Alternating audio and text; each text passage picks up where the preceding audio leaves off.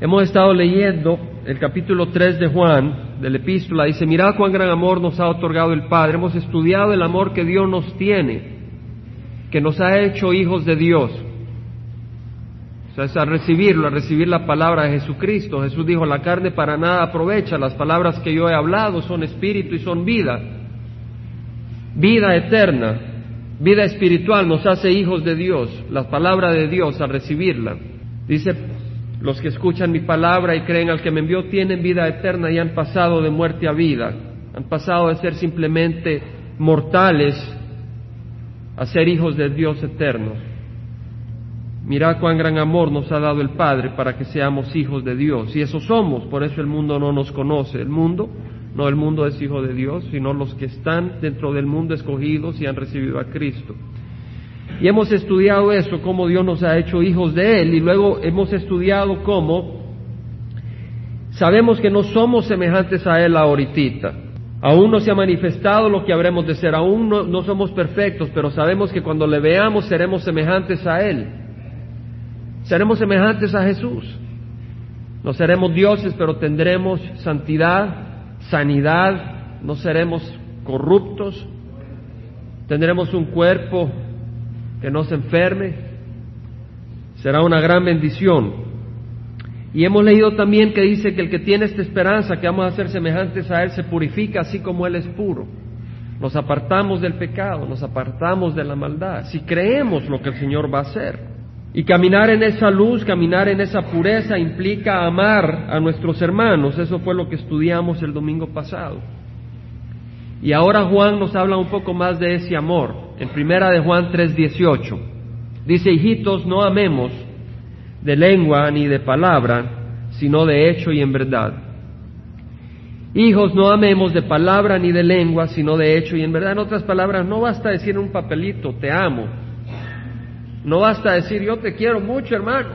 Pero hay que hacerlo de hecho, con acciones y en verdad con obras, con acciones. Estudiamos la semana pasada una Juan 3:16, en esto conocemos el amor en que Él puso su vida por nosotros, así también nosotros debemos poner nuestra vida por los hermanos. 1 Juan 3:16, en esto conocemos el amor, en esto, en que Él puso su vida por nosotros. Así nosotros también debemos de poner. Poner la vida quiere decir hacerla disponible para el servicio de otros. Eso es poner la vida en inglés es lay down, hacerla disponible. Ya nosotros no tenemos control, sino se la ponemos a las manos de Dios. Hacerla disponible no a nuestro hermano, sino a Dios para servir a nuestro hermano. Porque la cabeza es Dios. No es para servir el capricho del mundo, sino bajo la mano y la cabeza de Dios para servir la necesidad del hombre. En Mateo 25, hermanos, leemos de este de este servicio y lo importante que es. Mateo capítulo 25, versículo 40. Fíjese bien lo que dice el Señor. En esto conocemos el amor, en que Él puso su vida por nosotros. Así también nosotros debemos de poner nuestra vida por los hermanos. Ahora, ¿qué es lo que hace que mi hermano Juan y mi hermano Francisco y mi hermano Víctor y mi hermano Carlos sean hermanos. ¿Qué es lo que hace que ellos sean hermanos? Su apariencia, dónde nacieron. ¿Qué es lo que hace que sean hermanos? Que tienen un Padre, que es Dios. Amén. Eso es lo que nos hace hermanos. ¿Verdad? Porque nacemos en distintos países. Tenemos distintas apariencias. Unos somos delgados, otros gordos, unos altos, otros bajos, pero lo que nos hace hermanos es Cristo. ¿Cierto? Que Cristo murió por nosotros y nosotros hemos recibido su sacrificio y somos hermanos. Entonces, si Cristo nos considera a nosotros tan valiosos como para morir en la cruz por nosotros, nosotros no nos podemos despreciar unos a otros. Porque al despreciarnos estamos despreciando a quién? A Jesucristo. Porque Él murió por nosotros. Jesús murió por cada uno de nosotros. Y por eso Él dice, si yo he muerto por cada uno de ustedes, ustedes deben de amarse unos a otros. Porque yo les amo, porque Él nos ama tanto y nosotros somos las manos de Jesucristo en este mundo. En Mateo 25, 40, Está hablando el Señor del, del último día. Bueno, en el versículo 33 dice que pondrá las ovejas a su derecha y los cabritos a su izquierda. Entonces el rey dirá a los de su derecha, venid benditos de mi Padre, heredad del reino preparado para vosotros desde la fundación del mundo, porque tuve hambre y me diste de comer. Eso ya no es un sentimiento nomás. Amén. Ese es un hecho. El Señor está midiendo aquí al mundo en base a si realmente han hecho. Porque tuve hambre y me diste de comer, tuve sed y me diste de beber, fui, fui forastero y me recibisteis, estaba desnudo y me vestisteis, enfermo y me visitasteis, en la cárcel y vinisteis a mí. Entonces los justos le responderán diciendo, Señor, ¿cuándo te vimos hambriento y te dimos de comer o sediento y te dimos de beber? ¿Y cuándo te vimos forastero, es decir, extranjero? Y te recibimos, o desnudo, y te vestimos.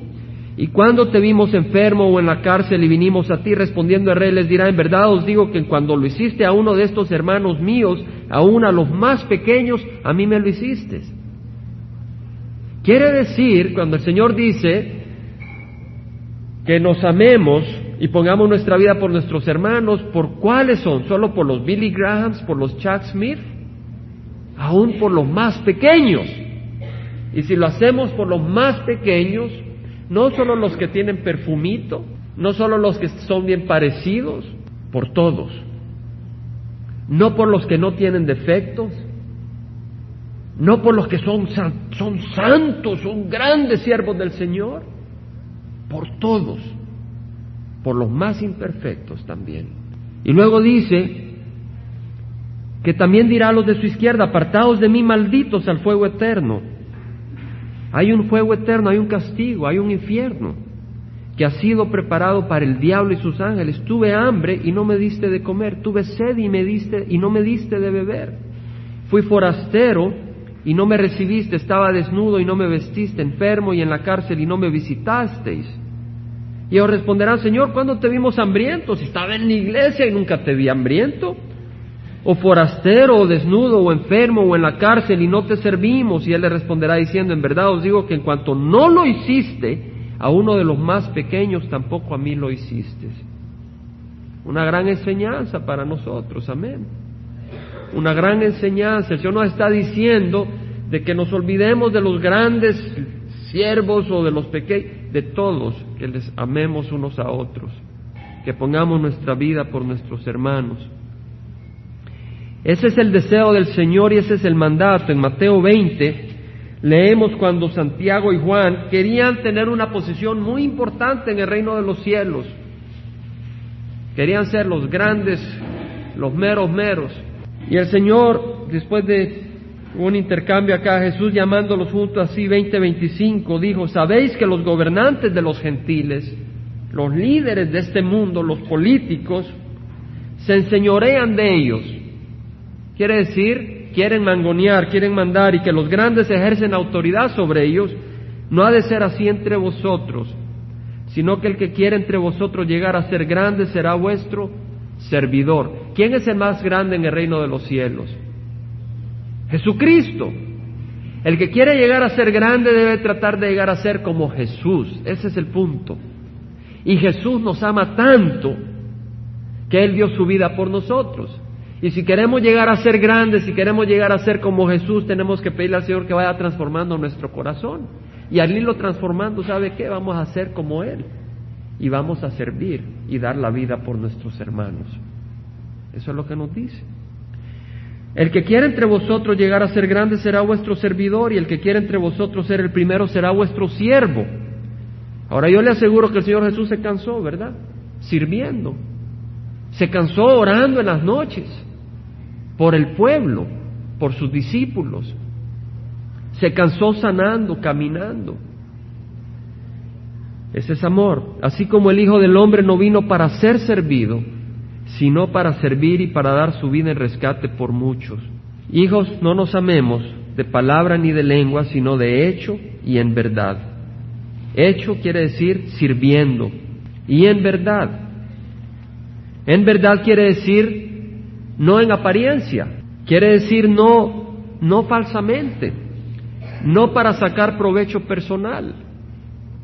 Uno puede hacer unas buenas obras pero con malos propósitos, ¿cierto? Uno puede hacer algo bueno con mal propósito. Sin hipocresía, el Señor dice en Romanos a través de Pablo, el amor sea sin hipocresía, aborreciendo lo malo y aplicándoos a lo bueno. Si quieren tomar nota, Romanos 12:9. El amor sea sin hipocresía, sin doble, sin doble propósito. Aborreciendo, odiando lo malo. Quiere decir que Halloween no es algo que vamos a celebrar. Halloween celebra la muerte. La muerte es una maldición que vino por el pecado. Halloween celebra la brujería y el contacto con el más allá. El Señor dice que no busquemos a otros espíritus si tenemos a Cristo. No busquemos eh, mediums y espiritistas, tenemos la palabra del Señor. Y si el Señor no nos lo quiere revelar, pues no vayamos a través de otros hombres que serán usados por Satanás para entramparnos. Aborreciendo lo malo, no basta ser neutro a lo malo, hay que aborrecerlo, hay que aborrecer la inmoralidad. No tiene sentido para alguien gozarse en películas de horror. Eso no es para el cristiano. Dice aborrecer lo malo. Y agarrándose, aplicándose a lo bueno, agarrando lo bueno, la palabra del Señor, lo que es noble, lo que es sano, lo que trae ventaja para el espíritu. Hermanos, el amor debe ser verdadero. Cuando un hombre casado o una mujer casada en el trabajo se interesa en otra persona del sexo opuesto y tal vez la otra persona está pasando una crisis y viene esta persona casada a querer dar consejo, a querer ayudar, a hacer favores, tratando de ayudar y realmente en su corazón hay un deseo adúltero, esa ayuda es real, ¿verdad? Es un acto vivo de ayuda, pero es un amor falso porque lo que esta persona busca es complacerse a sí mismo, usar a la otra persona como un medio para su propio beneficio carnal.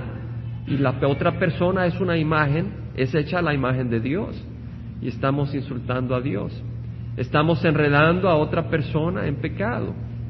Eso no es amor. Amémonos de hecho y en verdad, dice el Señor.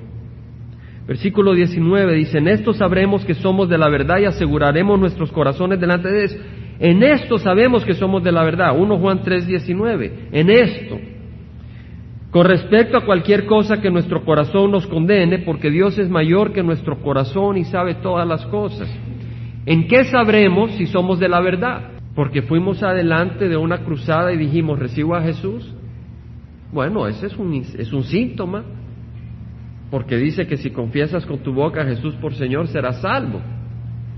Y si crees en tu corazón, pero nosotros no conocemos el corazón, ¿verdad? Y tú puedes confesar sin realmente haberte entregado al Señor. Muchos dicen yo recibo a Jesucristo y en el corazón no lo han recibido. Y acá nos dice el Señor, ¿cómo sabemos que somos de la verdad si nos amamos de hecho y en verdad? Y el amor no solo es un sentimiento, el amor es un sacrificio cuando nos sacrificamos por los hermanos. No quiere decir que hacemos lo que quieran los hermanos, amén. No le des a tu hijo todo lo que te pida. Y, no le, y, y gracias a Dios que no te da todo lo que tú le pides. Él sabe lo que te conviene y lo que no te conviene. En esto sabemos que somos de la verdad y aseguramos nuestros corazones delante de Dios con respecto a cualquier cosa que nuestro corazón nos condene. El corazón a veces nos condena. ¿Por qué? Porque no somos lo que vamos a hacer. No hemos llegado a esa perfección. Y el corazón a veces nos dice, mira, fallaste acá, mira, fallaste allá. Pero si estamos caminando en amor, si amamos de hecho y en verdad tenemos paz, porque esa es una prueba que tenemos al Señor. Pero nuestro corazón nos puede condenar y por eso tenemos en Romanos 8.1 la palabra de consuelo. Romanos 8.1, la palabra dice, no hay ahora condenación para los que están en Cristo Jesús. El que no está en Cristo hay condenación. Y por eso muchas personas tienen miedo de morir. No tienen paz en su corazón porque no, no tienen a Cristo. Pero dice, no hay ahora condenación para los que están en Cristo Jesús, los que no andan conforme a la carne, sino conforme al Espíritu. Fíjense lo que dice, los que no andan el que está en Cristo Jesús no anda conforme a la carne. Amén. El que está en Cristo Jesús anda conforme al Espíritu. No podemos separar eso. El que no anda conforme a la carne, sino conforme al Espíritu. En Romanos 8:5 dice, los que viven conforme a la carne ponen la mente en las cosas de la carne. ¿Cierto? ¿Qué quiere decir cuando decimos ponemos nuestra vida por nuestro hermano? ¿A quién estamos apartando al hacer eso? Al yo. ¿Cierto? Para servir a nuestro hermano nos apartamos nosotros, porque esta carne solo busca servirse a sí mismo. Y cuando estamos sirviendo a nuestro hermano nos tenemos que apartar, no irnos, sino servir y, quitarnos nosotros como el centro, sino servir a nuestro hermano. Dice, los que viven conforme a la carne, los que únicamente están pensando en sí mismos, ponen la mente en las cosas de la carne, por lo que viven conforme al Espíritu en las cosas del Espíritu. La mente puesta en la carne es que, hermanos, muerte, pero la mente puesta en el Espíritu es vida y paz. Si nuestro corazón está en servir al Señor, y en amar a nuestro hermano tiene que haber paz en nuestro corazón, no necesariamente con las personas, ¿cierto? Dice la palabra del Señor que Él ha venido a traer división, porque el mundo no ama a los hijos de Dios, y entonces hay división.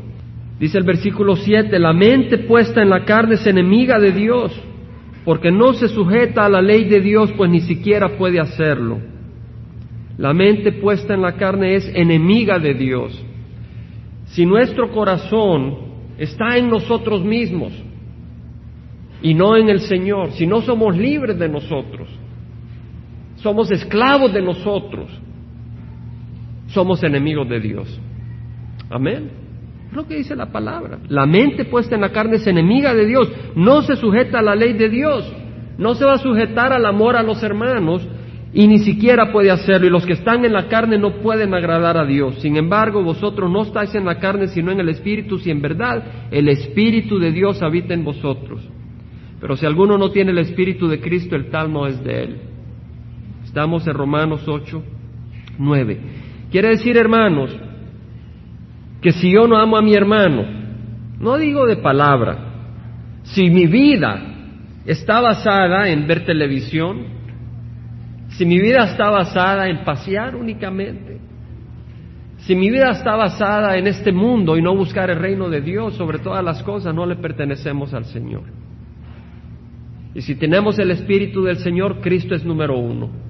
Y si Cristo es número uno porque Él ama a sus hijos, a sus hermanos, aunque Él es Padre eterno también. ¿Cierto? Dice Isaías.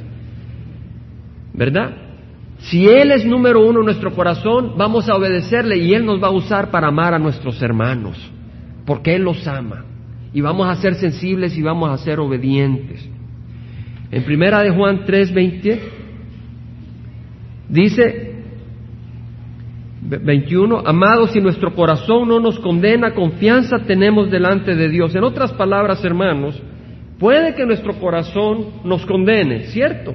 Por eso lo dice el 20, con respecto a cualquier cosa que nuestro corazón nos condene. Si el corazón te condena, usa la escritura para defenderte. Si el corazón te condena, usa la escritura para defenderte. Y lo hemos leído en Romanos. Romanos 8,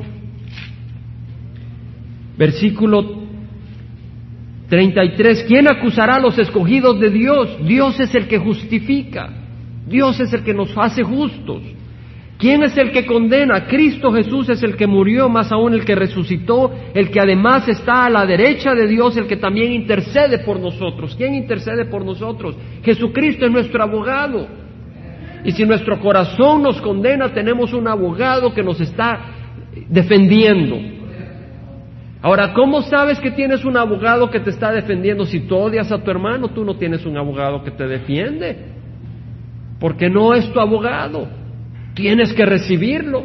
Pero dice, si nuestro corazón no nos condena, confianza tenemos delante de Dios. 1 de Juan 3:22. Todo lo que pidamos, lo recibimos de Él.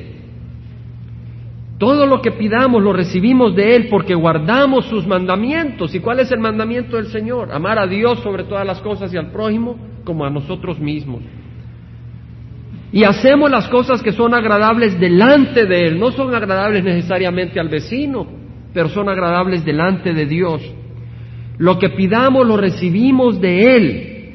Ahora, Santiago habla de cuando alguien pide con falsos motivos y no recibe. ¿Verdad? Lo pueden tomar como, como referencia. Santiago 4, versículo 2 dice, codiciáis y no tenéis. Por eso cometéis homicidios. Sois envidiosos y no podéis obtener, por eso combatís y hacéis guerra, no tenéis porque no pedís, dice. Pedís y no recibís porque pedís con malos propósitos para gastarlo en vuestros placeres. No quiere decir que uno no pueda comprarse una hamburguesita y gozarla, o salir con su esposa, o con sus hijos, o con la congregación y tener un momento agradable. Pero ¿quién es el Dios de tu corazón? ¿Es el yo, complacer al yo, o glorificar a Cristo? Oh almas adúlteras, ¿no sabéis que la amistad del mundo es enemistad hacia Dios? Por tanto, el que quiera ser amigo del mundo se constituye enemigo de Dios. En Juan 15, versículo 5, dice el Señor, yo soy la vid, vosotros son los sarmientos, Él es el tronco, nosotros somos las ramas. El que permanece en mí y yo en Él, se da mucho fruto, porque separados de mí nada podéis hacer. Si alguno no permanece en mí, es echado fuera. Si alguno no permanece en mí es echado fuera, tengan la mano ahí, hermanos. Y no dejen la mano de Primera de Juan 3, porque estamos ahí con nuestro texto principal. En Primera de Juan 3, 24, fíjense lo que dice. Dice, el que guarda sus mandamientos permanece en él, y Dios en él.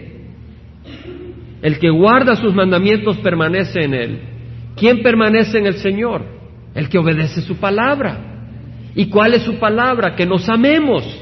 Amén. Eso es lo que leímos en Juan 1, Juan 3, 18. Hijitos, no nos amemos de palabra ni de lengua, sino de hecho y en verdad. En el amarnos, ese es el mandamiento del Señor. Y si nosotros nos amamos, estamos permaneciendo en Él. No consiste en simplemente en oír las escrituras. Oír las escrituras es como simplemente ver una rama y ver que la savia va por las ramitas y nosotros no hacemos nada. Pero realmente permanecer en el Señor es recibir esa savia. La rama recibe la savia del tronco. Y de la misma manera nosotros estamos oyendo la palabra del Señor y la estamos obedeciendo. Cuando queremos obedecer la palabra del Señor, si el Señor nos dice que nos amemos a través de acciones, a través de hechos, al estar haciendo eso, estamos alimentándonos de la palabra, porque estamos haciendo la parte de nosotros y estamos permaneciendo en Jesús. Versículo 7, si permanecéis en mí y mis palabras permanecen en vosotros, pedid lo que quierais y os será hecho. Amén. Si permanecemos en el Señor, si obedecemos su palabra, la de amarnos unos a otros, podemos pedir lo que queramos y el Señor nos lo dará. Hay una condición. No es simplemente decir, Señor, dame esto, Señor, dame lo otro, yo tengo fe. Aquí nos está dando una condición. Si permanecéis en mí, mis palabras permanecen en vosotros, pedid lo que queráis y os será hecho. Versículo 12, este es mi mandamiento, que os améis los unos a los otros así como yo os he amado. Juan 15, 12. Este es mi mandamiento, que os améis los unos a los otros como yo os he amado. Versículo 14, vosotros sois mis amigos y hacéis lo que yo os mando. Si no nos amamos, ¿qué somos de Jesucristo? somos enemigos. Es lo que nos dice el Señor.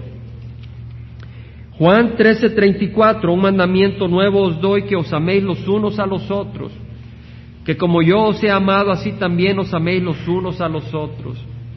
Como yo os he amado, dice el Señor. En esto conocerán todos que sois mis discípulos si os tenéis amor los unos a los otros. Que el Señor nos enseñe a amarnos unos a otros, hermanos, de hecho y en verdad. Yo creo de que el Señor nos lo está enseñando. ¿Cómo nos lo enseña? A través de las oportunidades de ministrar, a través de las oportunidades de servicio de unos con otros. Amén. Vemos necesidades de distinto tipo y el corazón de la persona que está sensible va y ministra en esa necesidad. No necesita ser un ministerio formal de la iglesia, es simplemente tener el corazón sensible y ver una necesidad. Tal vez alguien no ha oído hablar del Señor y tú te tomas tiempo para escuchar a esa persona y luego compartirle del Señor. Tal, vez es alguien que se encuentra solo y tú te tomas tiempo para ir a hacerle compañía. Tal vez es una necesidad material y tú vas y suples. Versículo 23 dice, este es su mandamiento. 1 Juan 3, 23. Este es su mandamiento que creamos en el nombre de su Hijo Jesucristo y que nos amemos unos a otros como Él nos ha amado. Hermano, ¿cuántas veces aparece la palabra amor en la primera epístola de Juan? ¿Tres? ¿Cuatro? ¿Cinco? Muchas. Empieza el, si usted empieza en la primera epístola, capítulo 3, dice, mirad cuán gran amor nos ha otorgado el Padre. Versículo 2, amados. Versículo 10, en esto se reconocen los hijos de Dios y los hijos del diablo. Todo el que no practica la justicia no es de Dios, tampoco aquel que no ama a su hermano. Versículo 11. Este es el mensaje que habéis oído desde el principio, que nos amemos unos a otros. Versículo 14. Sabemos que hemos pasado de muerte a vida porque amamos a los hermanos. El que no ama permanece en muerte. Versículo 16. En esto conocemos el amor que Él puso su vida por nosotros. También nosotros debemos poner nuestra vida por los hermanos. Versículo 17, el que tiene bienes de este mundo y ve a su hermano en necesidad y cierra su corazón contra él, ¿cómo puede morar el amor de Dios en él? Versículo 18, hijos, no amemos de lengua ni de palabras, sino de hecho y en verdad. Versículo 21, amados.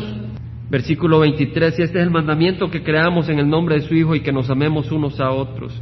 Solo en este capítulo, hermanos. ¿Cuántas veces? ¿Ocho diez veces? Fíjese. ¿Cuántas? Once veces, fíjese. Y hemos estado estudiando esta, esta epístola, ¿verdad? Y hemos ido bien despacio. Y parece que estamos oyendo cada vez un mensaje similar.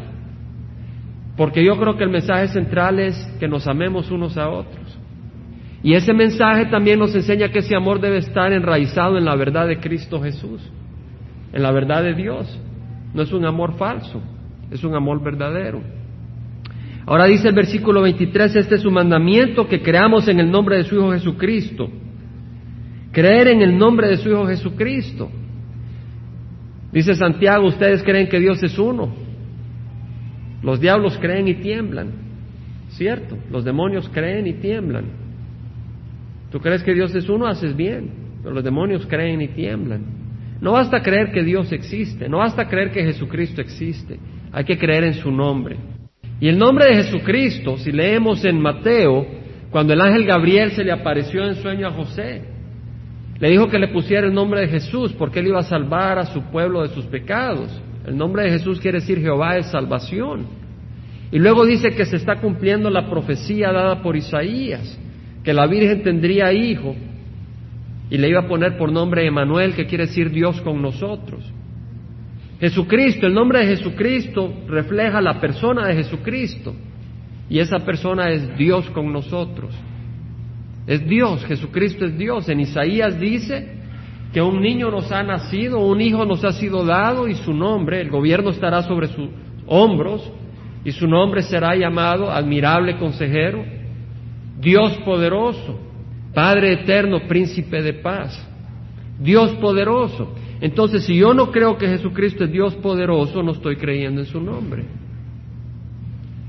En Isaías 43, versículo 11, dice, yo soy, yo, yo soy Jehová, y fuera de mí no hay Salvador. ¿Quién es nuestro Salvador? Jesucristo. Y acá dice, yo soy Jehová, fuera de mí no hay Salvador. El versículo 10 dice, vosotros sois mis testigos, declara Jehová, y mi siervo a quien he escogido, para que me conozcáis y creáis en mí y entendáis que yo soy. Antes de mí no fue formado Dios, ni después de mí lo habrá. No hay otro Dios. ¿Cuántos dioses hay? Uno solo. Antes de mí no fue formado Dios, ni después de mí lo habrá. Y Jesús es Dios, poderoso. Juan 1.1 dice, en el principio estaba el verbo, el verbo estaba con Dios y el verbo era Dios. Y el verbo se hizo carne y habitó con nosotros. Jesús es Dios encarnado. Entonces, cuando viene alguien y te empieza a enseñar de que Jesús es un ángel, ¿cierto? Que Jesús es un ser creado, esa persona te está hablando de otro Jesús, no del Jesús nuestro, porque nuestro Jesús es el Hijo de Dios, es el Dios encarnado, es el Dios encarnado. Por eso dice, es necesario que creas en el nombre de su Hijo Jesucristo y que nos amemos unos a otros como Él nos ha mandado. Esta es la base. El que guarda sus mandamientos permanece en Él y Dios en Él y en esto sabemos que Él permanece en nosotros por el Espíritu que nos ha dado. Nos ha dado un Espíritu, el Espíritu Santo. El Espíritu Santo no es una fuerza, como dice el corito que canta este hermano Lorenzo del Salvador. Dicen que no es Dios, sino que es una fuerza. Si fuera una fuerza, ¿cómo me pudiera guiar? ¿Cómo me pudiera consolar? Y si Jesucristo no fuera el Señor, ¿cómo me pudiera salvar? Y si solo fuera un Señor y no el verdadero Señor de señores, entonces uno no puede tener dos señores porque amará a uno y despreciará al otro. Jesucristo es Jehová. Jesucristo es Dios. Dice el versículo 1 del capítulo 4, amados, no creáis a todo espíritu, sino probad los espíritus para ver si son de Dios. Mi hermano preguntaba, bueno, hay tantas iglesias, hay tantos grupos, pero Jesús es el buen pastor. Y el buen pastor da la vida por sus ovejas. Y si ponemos nuestra vida en las manos de Jesús, no nos vamos a perder. El que pone la vida y su corazón en las manos de una iglesia, ya está en las manos del hombre. El que pone su vida en las manos de Jesucristo, está en las manos de Jesucristo. Y no se va a perder jamás, porque nuestra fe está en Jesucristo. Cuando recibí a Jesucristo en una iglesia bautista, puse mi fe en Cristo y nunca me ha desviado el Señor de la doctrina sana, porque he puesto mi fe en Cristo. Y todo aquel que pone su fe en Cristo Jesús no se desvía de la, de la doctrina sana. Pero el que se pone su fe en Cristo, pero de ahí se empieza a, a traer por cosas extrañas que no glorifican a Cristo sino al hombre, que no glorifican a Cristo sino a una denominación, se va desviando de Cristo, porque se va alejando de la voz del buen pastor. Pero el que pone su fe en Cristo, Jesucristo no va a permitir que nos desviemos. Amados, no creáis a todo espíritu, hay fuerzas espirituales que nos están tratando de desviar. Pero probad los espíritus para ver si son de Dios, porque muchos falsos profetas han salido al mundo. Hay muchos falsos profetas. Hay personas enseñando doctrinas raras. En esto conoceréis el Espíritu de Dios. Todo espíritu que confiesa que Jesucristo ha venido en carne es de Dios. Que Jesucristo ha venido. No que un ángel ha venido. Que Jesucristo. Si os dicen, es un ángel que se llama Jesús. Ese no es el Jesucristo del que está hablando la Biblia. El que Jesucristo del que está hablando la Biblia es el Jesucristo profetizado en el Antiguo Testamento, el Dios poderoso. La roca.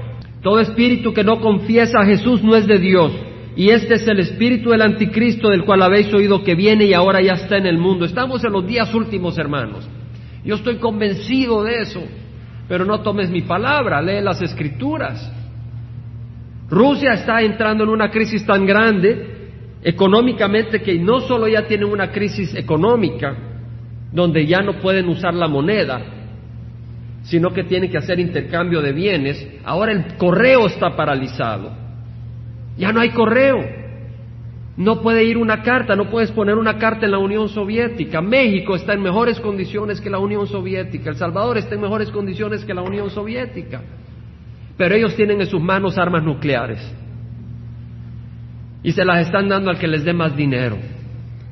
Y Medio Oriente se está armando para Armagedón. Y la presidencia de Estados Unidos está perdiendo todo el poder moral. Y quien está resurgiendo con un poderío es Europa. Yo lo veo en el trabajo. Los productos tienen que llevar la marca. Así se llama la marca. El CE Mark. Los productos que estamos vendiendo en la compañía que yo trabajo, hemos estado este año gastando a la compañía muchos dólares,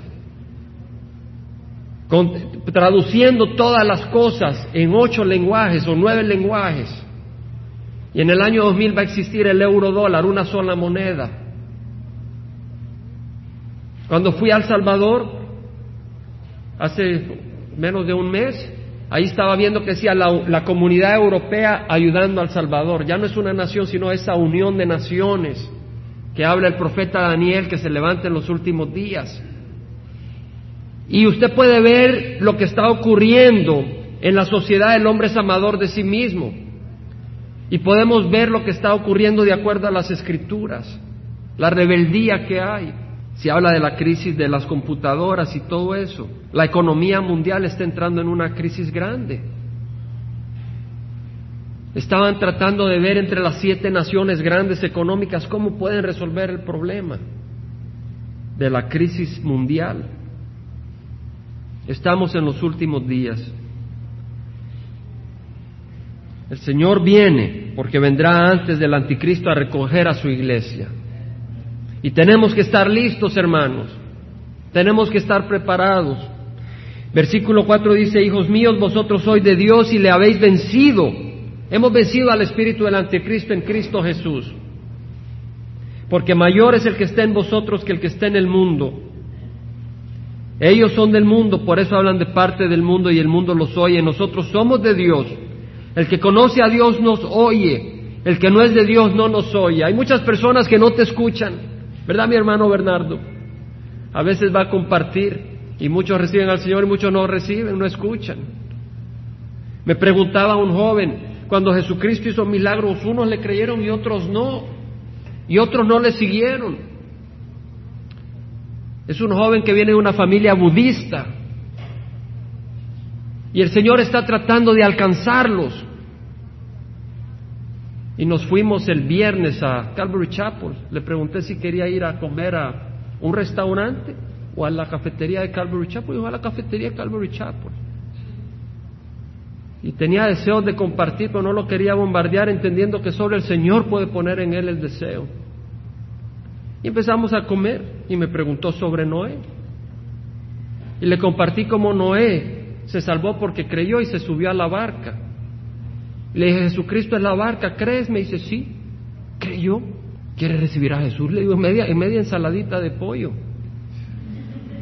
¿Quiere recibir a Jesús? Y me dice, sí, me dice. Yo me quedé mudo. Yo ni le prediqué, yo me quedé mudo. Y ahí oramos. Ahí él oró para recibir a Jesucristo. Es hijo de un budista, su mamá no quería que se hiciera cristiano. Pero la última vez que hablamos le dije, no le tengas miedo a tu mamá, tenle miedo al Señor, porque es a quien le vas a tener que dar cuentas un día. Me pregunta, ¿y por qué algunos no, no siguieron a Jesús? Digo, porque el que está, el que es hijo de la oscuridad no viene a la luz. El que es hijo de la luz viene a la luz. ¿Y cómo sabes tú si eres hijo de la luz? Vienes a Jesucristo. Si eres hijo de la oscuridad, huyes de la luz. Señor dice que todo lo que el Padre me da viene a mí, el que viene a mí de ninguna manera lo echaré afuera. Vamos a pararnos, hermanos. Si no has recibido a Cristo, yo te invito a que lo recibas y que vengas a Él y le des tu corazón. Te voy a dar la oportunidad que lo hagas ahora, todos con los ojos cerrados. Si tú no has recibido a Cristo, yo te invito a que lo hagas Señor de tu vida. Ora nomás con fe. Se necesitan dos cosas creer que Dios lo resucitó de la muerte y confesarlo como Señor. Yo te invito, si tú crees, porque si tú no crees, el Señor tiene que trabajar en tu corazón antes. Si tú crees que Dios resucitó a Jesucristo de la muerte y lo quieres confesar como Señor de tu vida, Él entra y te da vida eterna. Ora conmigo, Padre Santo, perdona mis pecados la muerte de Cristo en la cruz, el derramamiento de su sangre, paga por mis pecados. Yo acepto la sangre preciosa de Jesús como un sacrificio suficiente por mis pecados, que me lava de toda maldad. Ahora, Señor, ruego que entres a reinar, a ser Señor de mi vida, a guiar mi vida, la, presento ante tus pies, Señor. Me rindo a tus pies, Señor. Toma mi vida y guíala, porque tú eres el buen pastor. Te recibo como mi Señor y mi Salvador. En nombre de Cristo Jesús. Amén. Si tienes la, Biblia en el capítulo de San Juan, capítulo 18, Evangelio de San Juan, capítulo 18. Vamos a leer algunos versículos. Vamos a recordar lo que el Señor Jesucristo hizo por nosotros.